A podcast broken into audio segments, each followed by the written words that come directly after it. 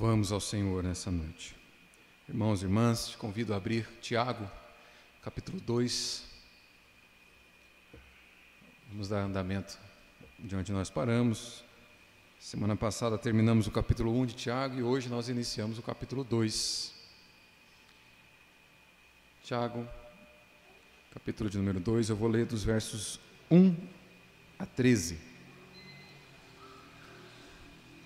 É importante que você mantenha a sua Bíblia aberta para ir checando, conferindo aquilo que está sendo dito, para que seja sempre a autoridade da Escritura e nunca do pregador. Tiago, capítulo 2, a partir do verso 1.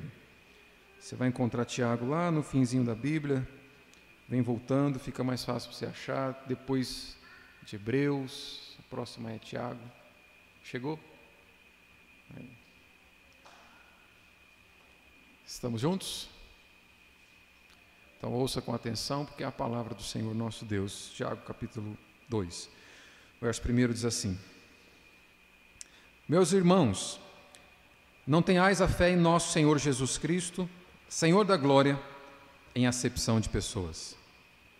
Se, portanto, entrar na vossa sinagoga algum homem com anéis de ouro nos dedos, em trajes de luxo, e entrar também algum pobre andrajoso, e tratardes com deferência o que tem os trajes de luxo, e lhes disserdes: Tu, assenta-te aqui em lugar de honra, e disserdes ao pobre: Tu, fique ali em pé, ou assenta-te aqui abaixo do estrado dos meus pés, não fizestes distinção entre vós mesmos? E não vos tornastes juízes tomados de perversos pensamentos? Ouvi, meus amados irmãos, não escolheu Deus os que para o mundo são pobres, para serem ricos em fé e herdeiros do reino que ele prometeu aos que o amam? Entretanto, vós outros menosprezastes o pobre. Não são os ricos que vos oprimem e não são eles que vos arrastam para tribunais? Não são eles os que blasfemam o bom nome que sobre vós foi invocado?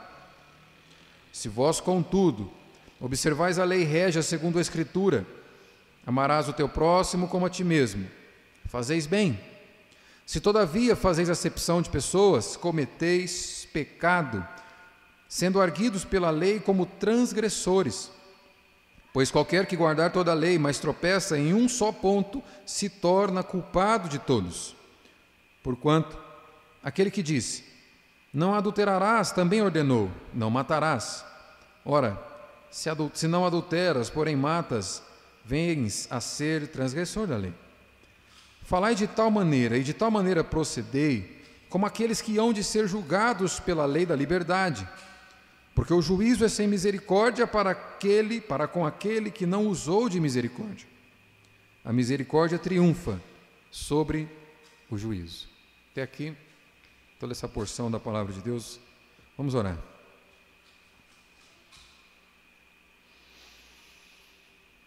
Senhor, até aqui nós nos fizemos dependentes do Teu Espírito,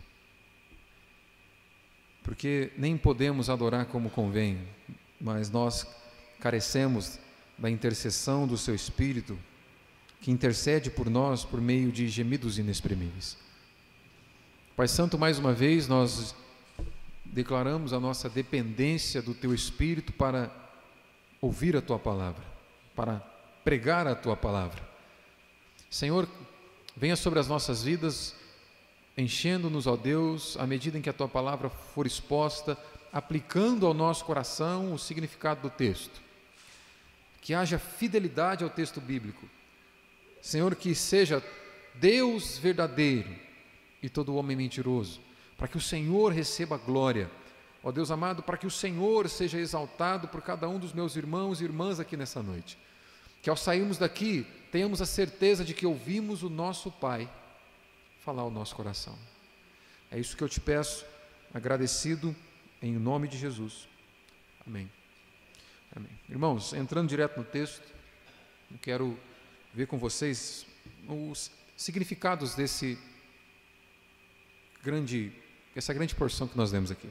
Esses 13 versos, a gente pode extrair pelo menos três significados importantes daqui. E o primeiro é que o cristianismo, o verdadeiro cristianismo, não aquele cristianismo cultural, existe um cristianismo cultural. Né?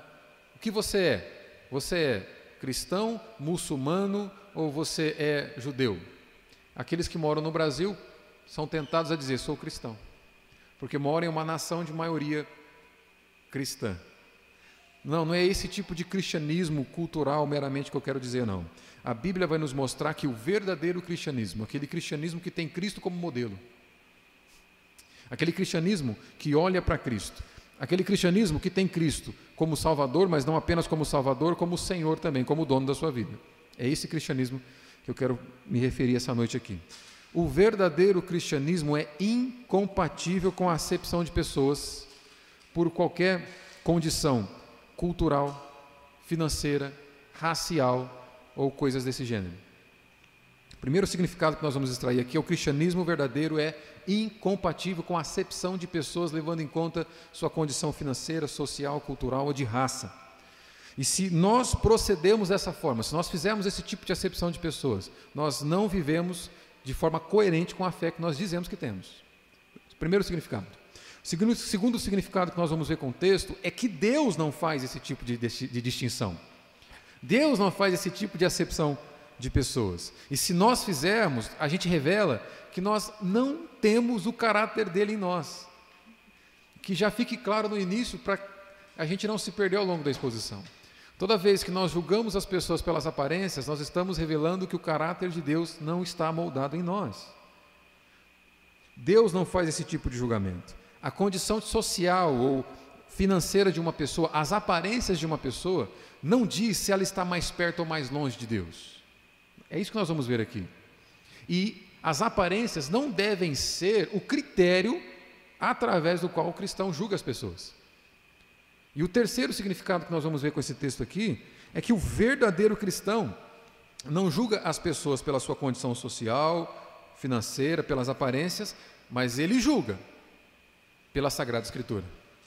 A Escritura é o critério de julgamento que Deus nos dá, é porque ela é o espelho que nos revela como nós somos. É isso que nós vimos na exposição anterior. As Escrituras, a palavra de Deus, devem ser a lente que faz com que o cristão julgue não apenas as pessoas, mas toda a realidade à sua volta. Ela é o critério de Deus para julgamentos segundo a vontade de Deus. E se a gente não proceder dessa maneira, nós vamos ver aqui que nós nos tornamos transgressor da lei. Usar qualquer outro critério para medir as pessoas e não a palavra de Deus é ser um transgressor da lei, é pecar contra a vontade de Deus. É isso que nós vamos ver aqui. E agora é o momento em que você anota o tema da mensagem. O tema dessa mensagem, então, é acepção de pessoas por causa de condição social, racial, financeira ou qualquer outra desse tipo é incompatível com a verdadeira fé cristã. Então, a acepção de pessoas é incompatível com a verdadeira fé cristã. E a gente vai ver nesses três pontos aqui. Primeiro, a gente vai ver a incoerência entre a fé cristã e a acepção de pessoas, aí dos versos de 1 a 4. Depois, a gente vai ver a incoerência entre o caráter de Deus e a acepção de pessoas, nos versos de 5 a 7. E, por fim, a gente vai ver qual é o critério de Deus para julgamento das pessoas, nos versos de 8 a 13. Segura a onda aí, se prepara e é isso que nós vamos ver então aqui nessa noite. Primeiro ponto, a incoerência entre a fé cristã verdadeira e a acepção de pessoas. Olha de novo o verso primeiro aí. Meus irmãos, não tenhais a fé em nosso Senhor Jesus Cristo, Senhor da glória, em acepção de pessoas. Essa fé que Tiago está dizendo aqui, olha, não tenha essa fé em Cristo em acepção de pessoas, essa fé não é a ação de, de crer ou de acreditar em Jesus. Não é, não é para esse ato que Tiago está usando aqui, não é esse ato que Tiago usa para se referir a essa fé. Essa fé que não deve ser tida em acepção de pessoas é, na verdade, o conjunto da doutrina cristã. É isso que Tiago está dizendo aqui. Ó a doutrina cristã, todo o conhecimento que nós temos acerca de Cristo, a fé cristã, o conhecimento sobre aquilo que Cristo revela de si mesmo, ou seja, o cristianismo. É isso que Tiago nos diz aqui. Ter essa fé, ter esse cristianismo, fé então como sinônimo de cristianismo verdadeiro, ter essa fé é andar de acordo com ela, é isso que ele quer dizer. Quando ele diz, não tenha essa fé de tal maneira, ele quer nos mostrar que existe uma maneira adequada de termos essa fé, ou de professarmos esse cristianismo.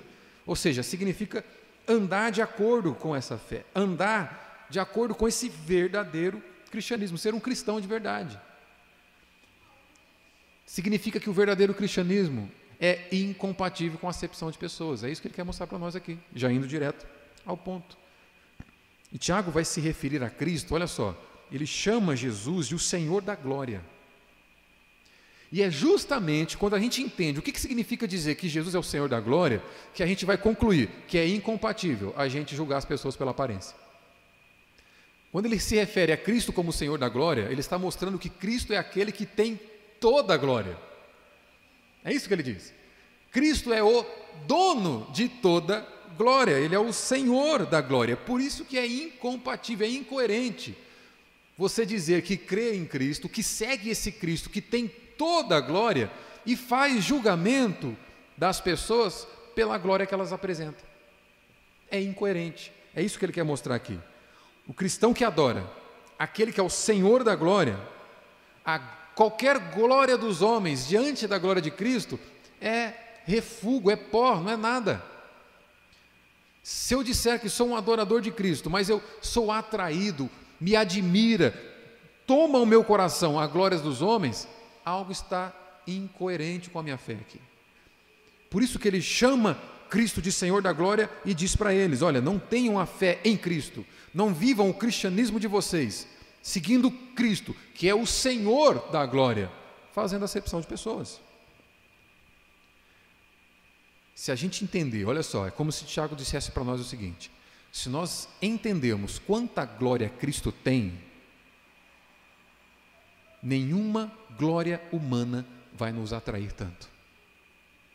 Se nós entendemos quanta glória Cristo tem, esse Cristo que nós dizemos que seguimos, nós não vamos ser dominado pelo desejo de glória dos homens. Eu disse no início que a medida de sucesso dos homens é a glória que eles podem ter na terra. Mas Tiago nos lembra: aquele que segue a Cristo, que tem toda a glória, não se deixa levar pela aparência dos homens. É isso que ele vai nos mostrar. Essa expressão, olha só, acepção de pessoas, significa literalmente aceitar alguém pela face, aceitar a, a face de alguém, aceitar alguém pela aparência, desconsiderando o interior.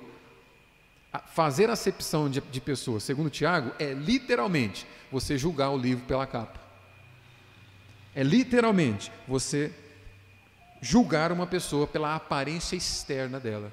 Isso é fazer acepção.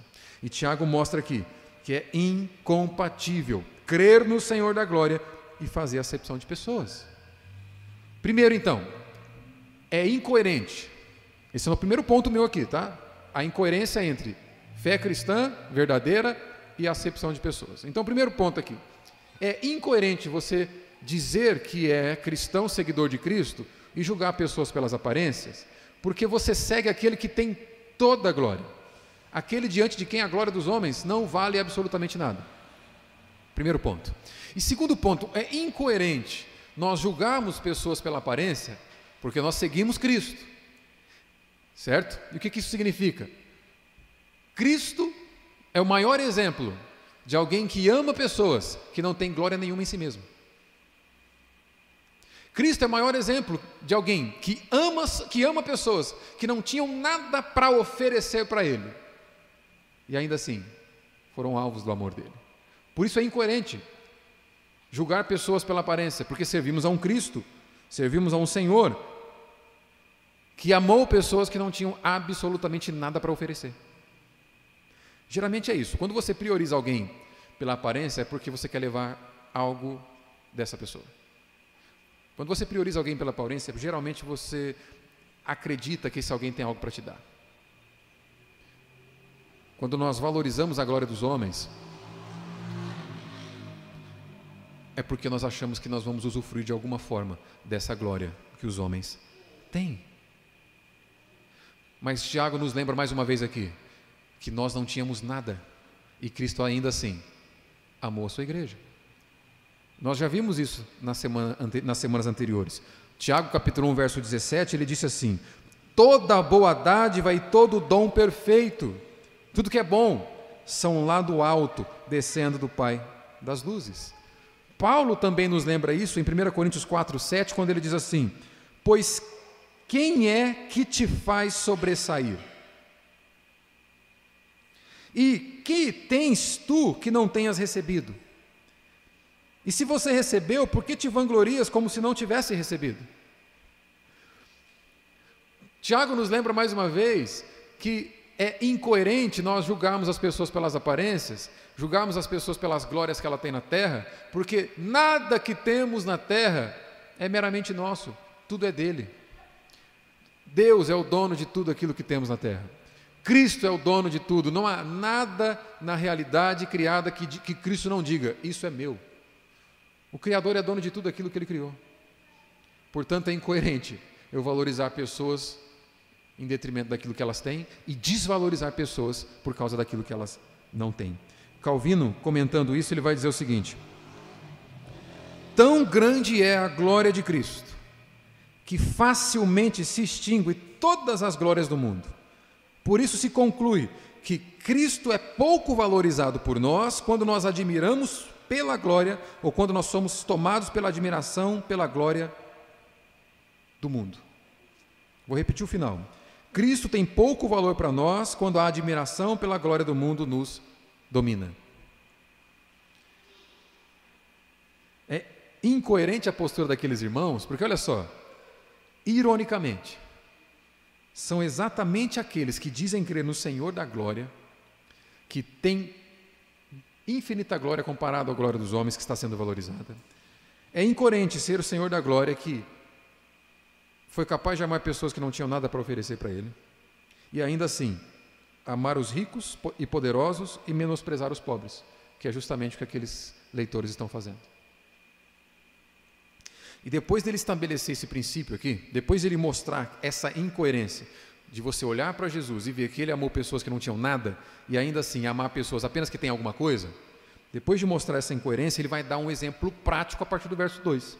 Ele vai fazer uma ilustração pensando assim, olha, ele, ele quer explicar. Imagina vocês se dois tipos de pessoa entrar na igreja de vocês. Como é que vocês vão se comportar? E aí ele vai usar essas palavras. Olha o verso 2 aí.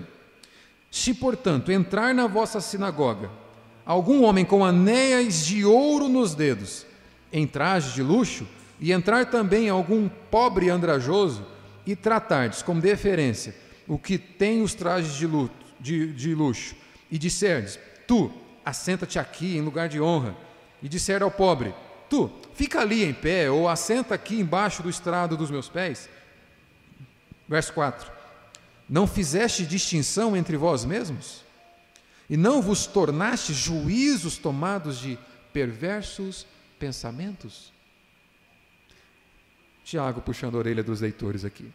Quando a gente julga a pessoa pelas aparências, o que está sendo levado em conta é o critério do nosso próprio coração. E a Bíblia nos lembra continuamente que o nosso coração é enganoso. Quando julgamos pessoa pela aparência, é isso aqui: nos tornamos juízes tomados de perversos pensamentos, motivações perversas. Portanto, o cristianismo é incompatível com a acepção de pessoas. Por causa da sua condição financeira, social, racial, cultural, ou seja lá qual for. E se a gente proceder dessa forma, a gente não está sendo coerente com a, entre a atitude e a fé que nós dizemos que professamos. Esse foi meu primeiro ponto. Segundo ponto, então, depois de Tiago apresentar a incoerência entre a fé cristã e o e a acepção de pessoas, ele mostra, inevitavelmente, a incoerência entre o caráter de Deus e acepção de pessoas. Olha o verso 5. Ouvi, meus amados irmãos, não escolheu Deus os que para o mundo são pobres? Olha só, não escolheu Deus os que para o mundo são pobres, para serem ricos em fé e herdeiros do reino que ele prometeu aos que o amam. O que, que Tiago faz? Olha, eu vou te mostrar como é viver coerentemente com aquilo que acredita. Olha para Deus, como que Deus fez? Vocês estão se movendo por aquilo que as pessoas têm. Mas o amor do Pai foi movido apenas pela sua, pelo, por si mesmo, pelo seu próprio propósito. Não havia nada nos homens que foram objetos do amor de Deus que provocasse esse amor. No verso anterior, então, ele já nos diz aqui que, ao fazermos acepção de pessoa, a gente se comporta com juízes que têm motivação perversa, certo? Agora ele vai nos lembrar que, se nós fizermos isso, a gente está invertendo a forma como Deus vê as pessoas. Deus não vê as pessoas pelo que elas têm, Deus não se relaciona com as pessoas pelo que elas têm ou pelo que elas se apresentam. Ele traz isso para a sua exortação. Olha só, ele diz assim, verso 5: Não escolheu Deus. Deus não se relaciona com as pessoas baseado naquilo que elas podem oferecer. Essa eleição que Tiago está trazendo à tona, Deus não escolheu pobres. Ele não se relaciona com base ele naquilo que ele pode talvez ganhar com as pessoas que ele está elegendo. Não. Deus não se relaciona com pessoas que possam acrescentar nada nele. O homem não acrescenta nada em Deus. Deus é perfeito, Deus é pleno, Deus é soberano e não é acrescentado em nada quando ele te resgata. Não, nós é que passamos a ter tudo em Deus quando nós somos resgatados por Ele. É isso que Tiago quer que aqueles irmãos se lembrem. Deus se relaciona com as pessoas pautado unicamente pelo seu amor eletivo e incondicional. Ele não viu nenhum requisito preenchido para amar esses pecadores. Por isso é incondicional, é com base unicamente na graça de Deus, é no favor que o pecador não merece, que o homem é alvo desse interesse, interesse salvador do Senhor. O único interesse que Deus tem contigo é ser adorado por toda a eternidade. É ser reconhecido como Senhor. E detalhe, nem isso você tem. Porque em 1 Coríntios capítulo 12 diz: é impossível dizer Jesus Senhor se não for pelo Espírito Santo. Até a adoração que nós damos para Ele, é Ele que nos deu primeiro. Então Deus ama pessoas que não têm nada para dar para Ele, você e eu. Deus ama mendigos espirituais, você e eu. As glórias dos homens não atraem a Deus, pois para Ele, eles não têm glória nenhuma.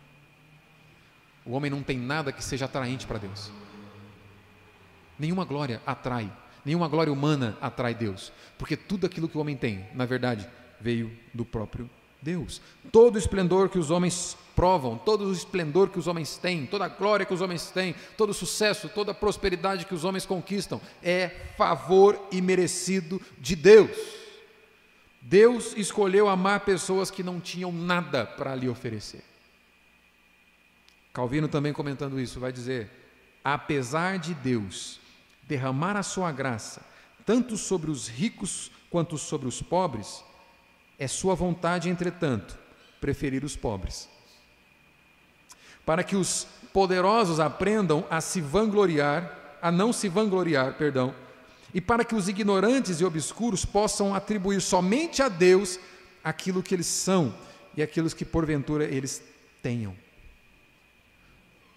Parece que na Escritura é óbvio que isso não, não estamos dizendo que rico não é salvo, tá? Abre esse parêntese, não é isso, né? A, a prerrogativa para ser salvo não é ser pobre. A prerrogativa para ser salvo é ser humilde de espírito. Bem-aventurado os humildes de espírito, porque deles é o reino de Deus, o reino dos céus. Mateus capítulo 5, verso 3. Né? É impossível haver redenção para o homem que é autossuficiente em si mesmo. Porque o homem que é autossuficiente em si mesmo, ele ignora a necessidade profunda do seu coração ele ignora a sua real condição de alguém que precisa desesperadamente do Senhor. Por isso, que aparentemente Deus prefere os pobres, sabem que não tem nada. nem material e nem imaterialmente, para dar para Deus. Olha o verso 5 mais uma vez. Os que para o mundo são pobres, não escolheu Deus os que para o mundo são pobres, para serem ricos em fé e herdeiros do reino que ele prometeu aos que o amam? O motivo de Deus ter escolhido seus eleitos, na sua maioria, aparentemente, entre os pobres desse mundo, foi justamente para abater o orgulho dos soberbos, para abater a vanglória, né, a, a soberba humana que valoriza aquilo que Deus, aquilo que para Deus não tem valor algum.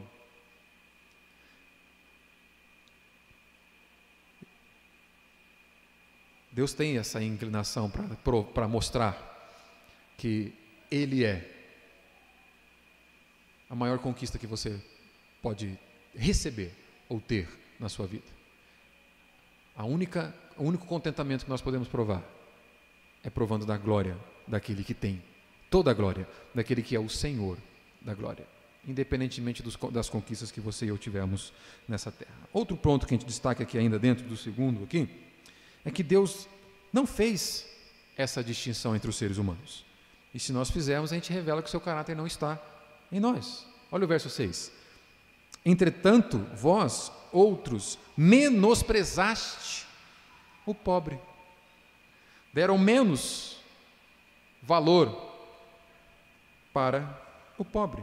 O ponto de Tiago aqui é mostrar que, ao discriminar o pobre, ao julgar pessoas pelas aparências exteriores, eles estão agindo exatamente como o mundo age. E não como Cristo age. Não como o Senhor da glória age. Cristo olha pessoas que não têm nada e ama essas pessoas que não têm nada. Cristo ama pessoas que têm glória do mundo, que têm prosperidade, têm sucesso, e Deus ama pessoas que não têm absolutamente nada. O amor de Deus é motivado tão somente por Ele mesmo e não por nada fora dele. E ao nos mostrar que aqueles leitores estão fazendo esse favoritismo, Tiago está dizendo o seguinte: olha, vocês têm mais de mundanos do que de cristãos. Porque é assim que o mundo estabelece valor para as pessoas. Eles estabelecem valor para as pessoas com base naquilo que elas têm. Naquilo que elas têm. Ao fazer o mesmo, vocês se assemelham mais ao mundo do que ao Senhor da glória. A condição social de uma pessoa também não é, não, dá, não é a mínima evidência de que essa pessoa está perto ou longe de Deus. Havia, olha só, presta atenção nisso aqui. Havia um, uma crença entre alguns judeus daqueles dias que quanto mais posses, quanto mais rica uma pessoa era, aparentemente ela estava mais perto de Deus, porque ela é mais abençoada. Então a riqueza era atrelada à proximidade de Deus.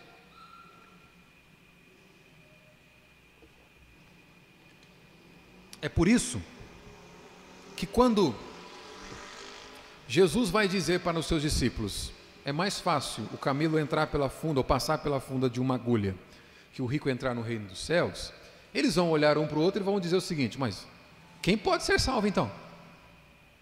Ora, se na cabeça daqueles discípulos. Se o rico, que é tão abençoado, está tão mais perto de Deus que nós, não pode entrar no reino dos céus, quem pode?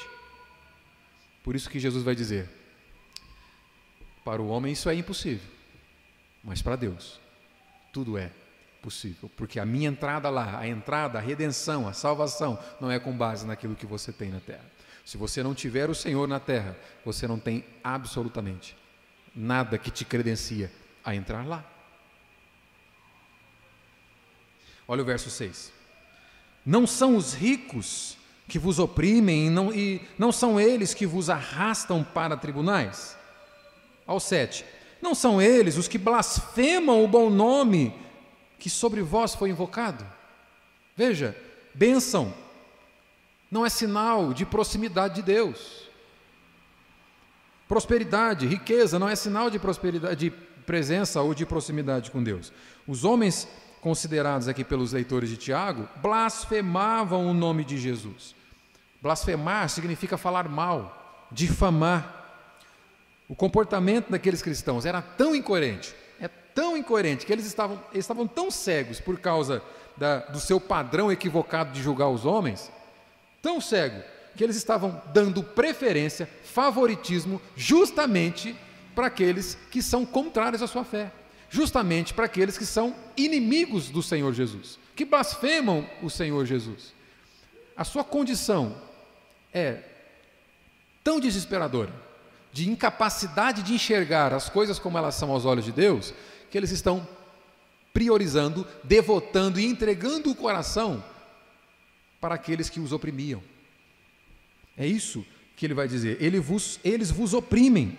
A palavra oprimir aqui, usada por Tiago, é literalmente, eles dominam. É no sentido de explorar, de explorar e oprimir.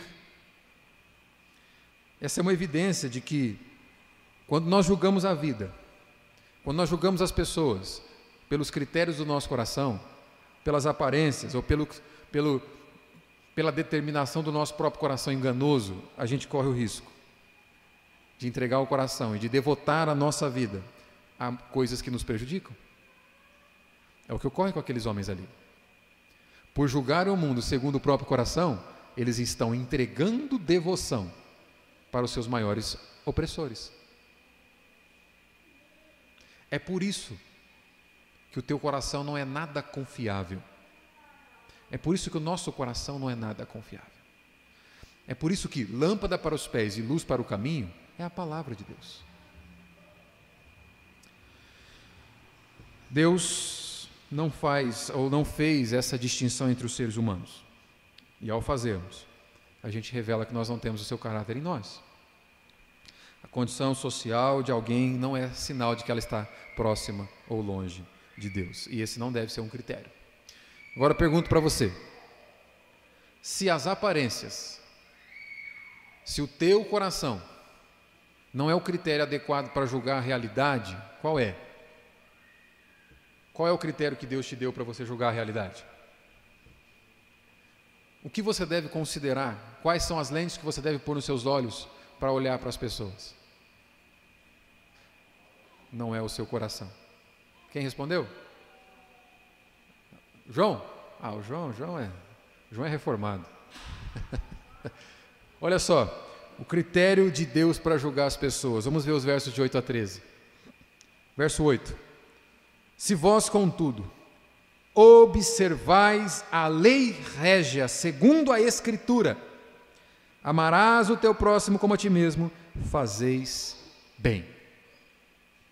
Se todavia fazeis acepções, acepção de pessoas, cometeis pecado, sendo arguidos pela lei como transgressores. Pois qualquer que guardar toda a lei, mas tropeça em um só ponto, se torna culpado de todos. Porquanto aquele que disse, que disse não adulterarás, também ordenou não matarás. Ora, se não adulteras, porém matas, vens a ser transgressor da lei. Falai de tal maneira e de tal maneira procedei como aqueles que hão de ser julgados pela lei da liberdade. Porque o juízo é sem misericórdia para com aquele que não usou de misericórdia. A misericórdia triunfa sobre o juízo. O critério que é dado por Deus para fazermos julgamentos é a sua própria lei. Não, a Bíblia não diz não julgueis pura e simplesmente. Abre um parênteses aqui, porque é muito comum, né, quando você apresenta para uma pessoa que ela está andando em um caminho errado, segundo a Escritura, você ouvir coisas do tipo: quem você pensa que é para julgar? Nós não podemos julgar as pessoas, porque com a mesma medida que julgarmos, nós seremos julgados. Eu acho interessante, as pessoas olham para essas falas que estão dentro da Escritura, mas não leem todo o contexto em que essas falas estão na Escritura. Quando Jesus diz assim, não julgueis, quando a Bíblia diz não julgueis, é sempre um julgamento hipócrita. O que, a Bíblia está ensinando? Não julgue uma pessoa que faz a mesma coisa que você faz. Se você pratica o mesmo erro que ela pratica, você não é apto para julgá-la. É esse tipo de julgamento que a Bíblia está condenando, um julgamento hipócrita.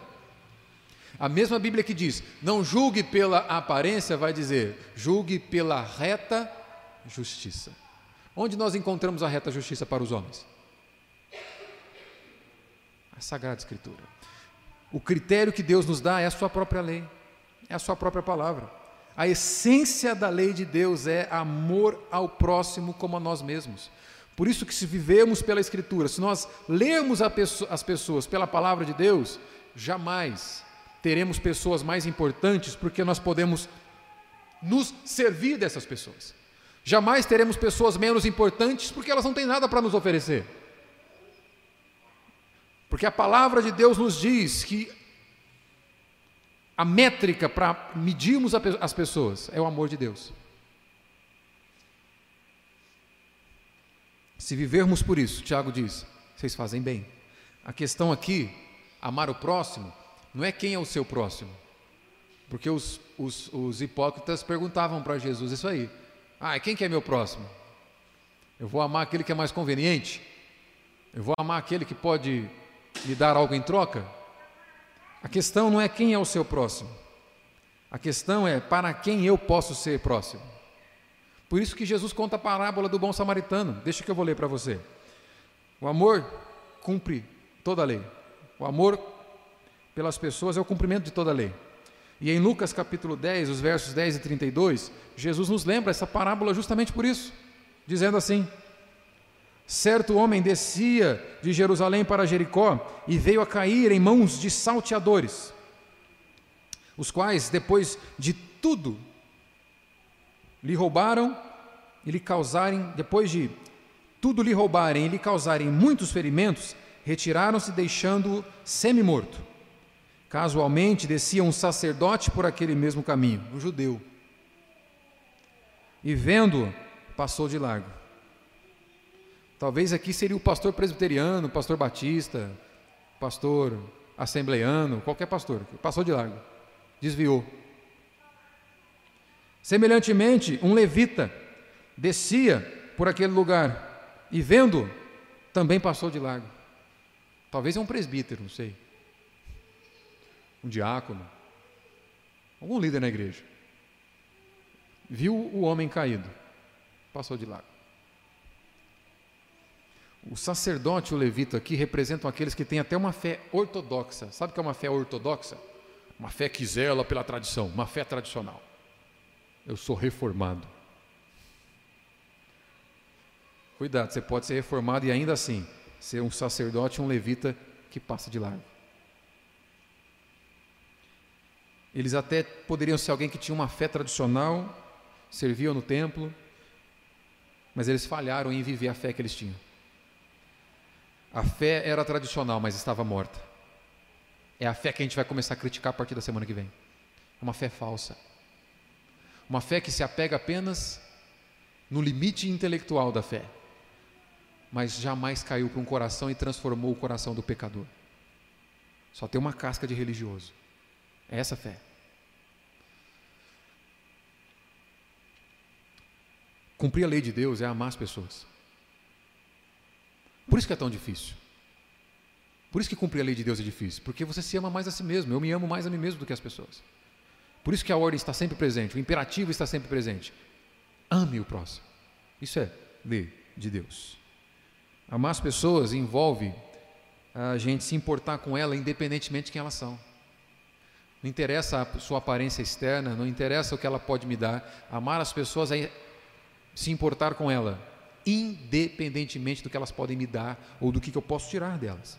Em Lucas capítulo 10, verso 33, Jesus finaliza ou Continua a parábola do bom samaritano dizendo: certo samaritano que seguia o seu caminho passou de perto, ou seja, ele não evitou, ele foi até o problema e vendo-o, teve compaixão dele. Jesus faz de propósito, ele pega dois povos que se odiavam aqui, judeu e samaritano, dizendo assim para aqueles judeus hipócritas, hipócritas: a ajuda veio de onde vocês menos esperariam, veio daquele que você julga pela aparência, veio de um samaritano, pessoas que vocês odeiam, veio dele. O samaritano foi o próximo daquele que estava caído. João capítulo 13, versos 34 e 35, Jesus nos diz assim: Novo mandamento vos dou. Agora preste atenção no novo mandamento que ele vai dar para os discípulos: que vos ameis uns aos outros. Mas é novo? Não, a lei trata de amor. Ele já havia dito: ame o próximo como a si mesmo. Mas olha o que ele está dizendo aqui: novo mandamento vos dou. Assim como eu vos amei, que também vos ameis uns aos outros. O que ele faz aqui é mudar a referência agora. Você vai amar olhando para a forma como você foi amado. É isso. O critério que Deus dá é a sua própria palavra, onde nós conhecemos o amor de Cristo. E aí no verso 35 ele diz: Nisto. Quantos discípulos de Cristo a gente tem aqui? Alguns, né? Bastante, graças a Deus. Mas nisso conhecerão que todos sois meus discípulos, se tiverdes amor uns pelos outros. E se a referência que molda o amor de vocês uns pelos outros for eu mesmo. Como eu vos amei, que vocês amem também. Portanto, o verdadeiro cristão não julga as pessoas por sua condição social, por sua aparência, por sua condição cultural, racial, financeira, seja lá qual for. São as sagradas escrituras a lente pela qual ele julga as pessoas. As escrituras são essa lente. E se a gente não proceder assim, como Tiago nos lembra aqui, nós nos tornamos transgressores da lei. Pecamos como se tivéssemos caído em todos os pontos da lei. Porque se quebrar um, quebra todos. Concluo com vocês, para a gente ver as implicações disso aqui nos próximos minutos. Acepção de pessoas, então, é incompatível com a verdadeira fé cristã. É isso que a Bíblia nos lembra, nos lembra mais uma vez. A gente viu que a fé cristã, é, a verdadeira fé cristã e a acepção são incompatíveis. A gente viu que há uma incoerência se eu julgo a pessoa pela aparente e eu digo que sou servo do Senhor da glória. É incoerente o caráter de Deus, incompatível. O caráter de Deus é a acepção de pessoas. E a gente viu que o único e seguro critério porque você tem, que você recebeu de Deus para julgar as pessoas, é a lente que Deus te deu, sua palavra. E o que, que você faz com essa mensagem? Fique atento agora que esse é o momento prático para a gente caminhar. Teve aplicações ao longo né, da, da, da explicação do texto, mas ouça atentamente isso aqui duas implicações, somente para você ir embora com ela e, a, e colocar em prática. Primeiro, não devemos julgar as pessoas segundo os critérios do nosso coração. E, primeiramente, porque o nosso coração é enganoso, ele não é fonte confiável de padrão. E segundo, nós não temos onisciência, nós não temos em nós mesmos qualquer padrão adequado para dar valor às pessoas, para dar valor às coisas. Em nós mesmos, o nosso coração, ele caído, turva a nossa visão. Nós não temos dignidade em nós mesmos que possamos usar como padrão para ver se outros são melhores ou piores do que nós. Tua dignidade já está à destra de Deus, a tua santidade, a tua retidão já está à destra de Deus e o nome dela é Cristo Jesus. Em mim mesmo, em você mesmo, nós não temos nenhum alto padrão de qualidade para recomendar para ninguém. Cristo é o nosso padrão de qualidade. Ao julgarmos a dignidade de alguém, com base no que essa pessoa possui, com base na sua condição social, financeira, intelectual ou qualquer que for, nós perdemos de vista a principal característica que faz os seres humanos algo ou alguém especial, pessoas especiais. As pessoas, e todas elas, são a imagem e semelhança de Deus. E é por isso que não existe um ser humano comum sobre a face da terra. Eu não tenho qualquer liberdade para fazer favoritismo entre ninguém, independentemente de quem eu seja. Eu não posso priorizar você na pregação do Evangelho porque você tem condições de me abençoar de alguma forma que outra pessoa não tem. Eu não posso priorizar você porque você tem mais dinheiro. Porque aos olhos de Deus, você que tem mais dinheiro é tão miserável quanto o pobre que não tem dinheiro nenhum. Meu coração não é o melhor critério para fazer julgamento.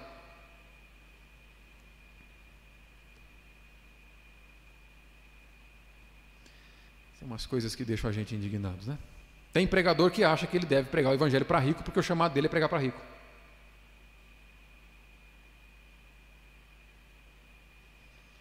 Julgar as pessoas com base nas suas posses é uma prática comum do mundo. E se a gente proceder dessa forma, somos mais mundanos do que cristãos. No mundo, as pessoas estabelecem relacionamento com base em moedas de troca. O que, que eu posso ganhar se eu fizer relacionamento com esse aqui? O que, que eu vou ganhar em troca se eu me aproximar desse aqui? Como eu vou me servir? As pessoas não querem servir uns aos outros, elas querem ser servidas pelos outros. Elas querem se servir dos outros. Esse é o pensamento mundano, esse é o pensamento secular, que é incompatível com a verdadeira fé cristã. Eu, me, eu faço relações comerciais, mantenho relacionamentos de negócio com pessoas que podem me dar algo em troca. Isso é pensamento meramente utilitarista. Você se usar, utilizar das pessoas. É incompatível com a visão de mundo cristã. Eu não posso me aproximar somente daqueles que têm algo para me dar. Porque ninguém, olha só, é interessante isso. Ninguém quer se relacionar com pessoas que vão demandar coisas dela. As pessoas têm dificuldade para se relacionar com alguém que passa necessidade, porque uma hora ou outra eu vou ter que, vou ter que ajudar. Eu vou ter que fazer alguma coisa. Ao invés de me servir, eu vou ter que servir essa pessoa. Então, no mundo é assim. As pessoas têm dificuldades para fazer relacionamentos com pessoas que não têm nada para oferecer, porque em algum momento elas vão querer alguma coisa de mim. Isso é pensamento mundano. Pensamento mundano é o que Tiago nos lembra aqui. Entra um pomposo na igreja, isso vai ser ou vai ser admirado, vai ser bem recebido, né? vai faltar pegar no colo. Entra um mais humilde na igreja, faz como Tiago, ah, fica em pé ali, ó. Primeira cadeira é para os ungidos.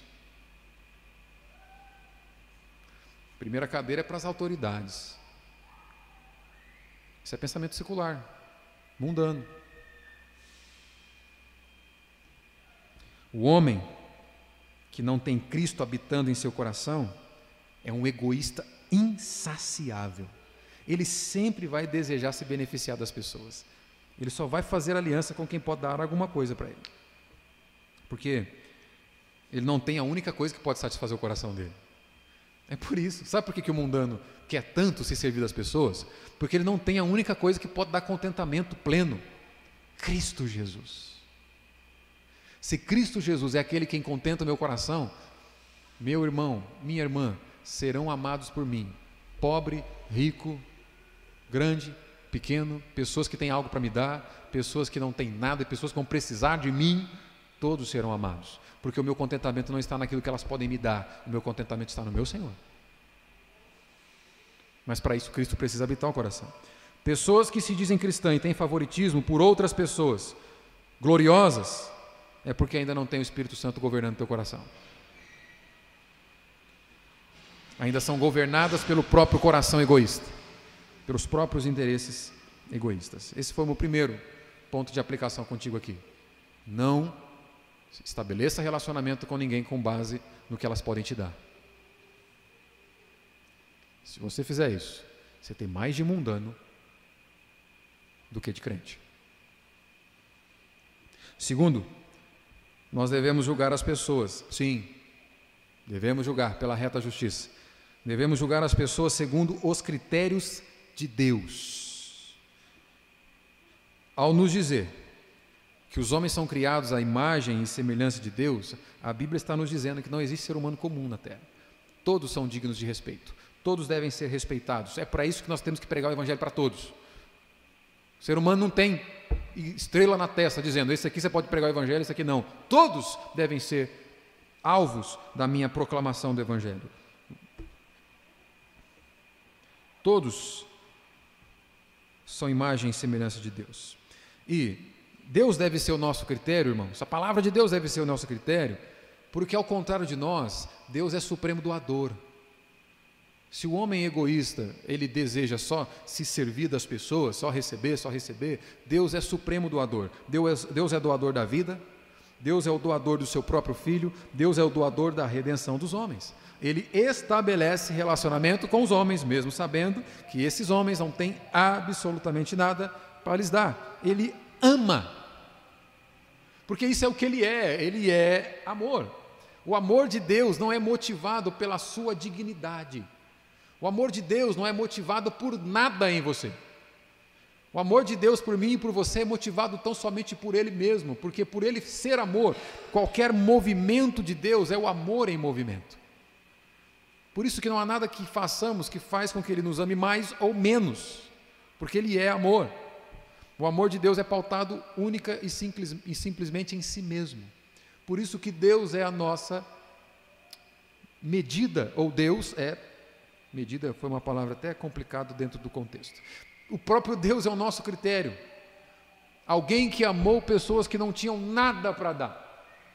É o critério que você e eu temos para nos importarmos com as pessoas. Independentemente se você vai ter que servi-las ou ser servido por elas.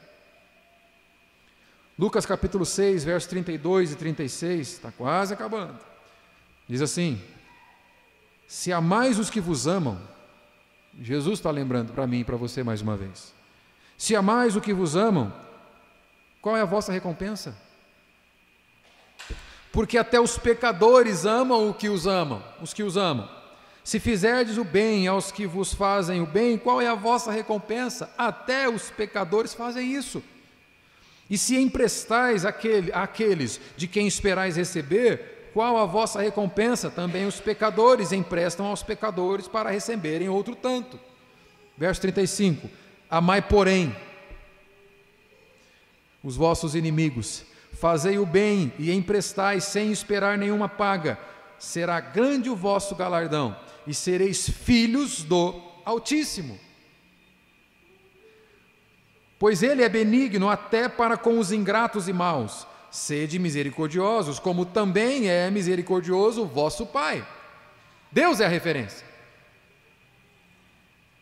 Jesus está dizendo, ele foi o primeiro a amar quem não merecia, faça o mesmo.